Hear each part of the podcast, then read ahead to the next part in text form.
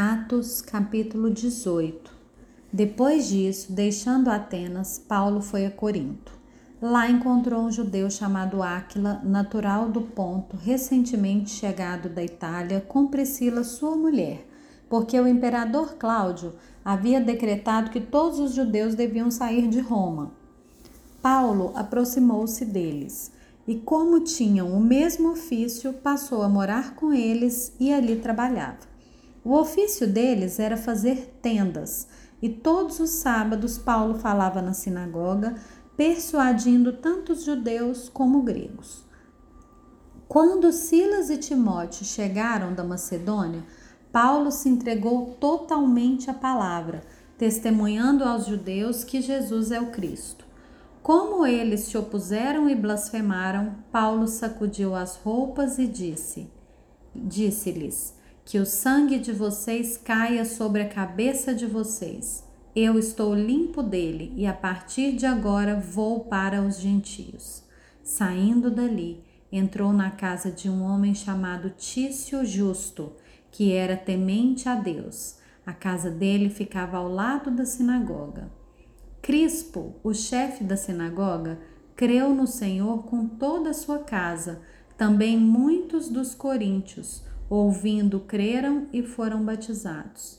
Certa noite, Paulo teve uma visão em que o Senhor lhe disse: Não tenha medo, pelo contrário, fale e não fique calado, porque eu estou com você, e ninguém ousará lhe fazer mal, pois tenho muito povo nesta cidade.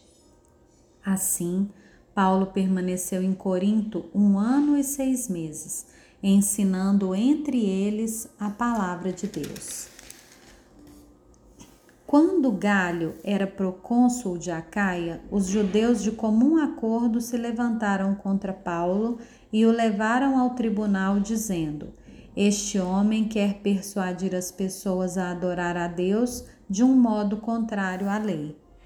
Quando Paulo ia falar, Galho disse aos judeus: se fosse de fato alguma injustiça ou crime de maior gravidade, ó judeus, eu teria motivo para acolher a queixa que vocês estão trazendo. Mas como é uma questão de palavras, de nomes e da própria lei de vocês, resolvam isso vocês mesmos. Eu não quero ser juiz dessas coisas. E os expulsou do tribunal. Então todos agarraram Sóstenes, o chefe da sinagoga, e começaram a espancá-lo diante do tribunal.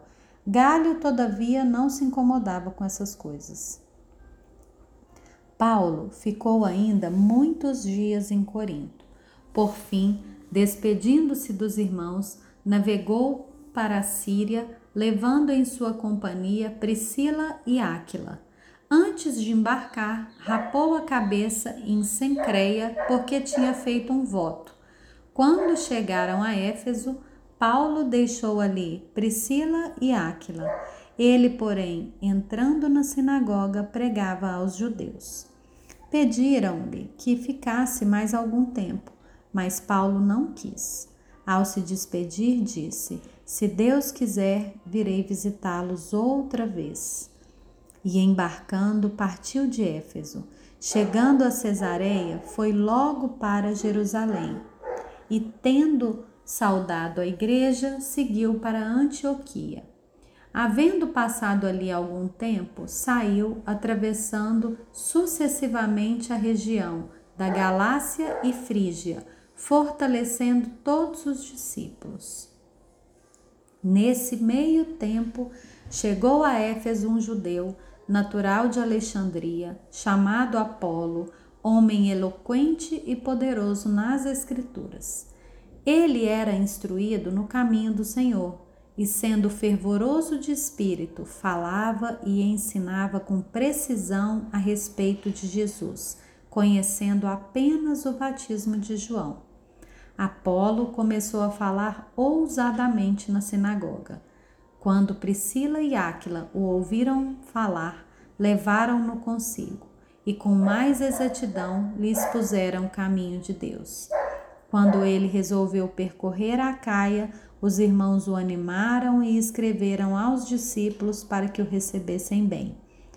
Tendo chegado Apolo, auxiliou muito aqueles que, mediante a graça, haviam crido, porque com grande poder convencia publicamente os judeus, provando por meio das Escrituras que Jesus é o Cristo.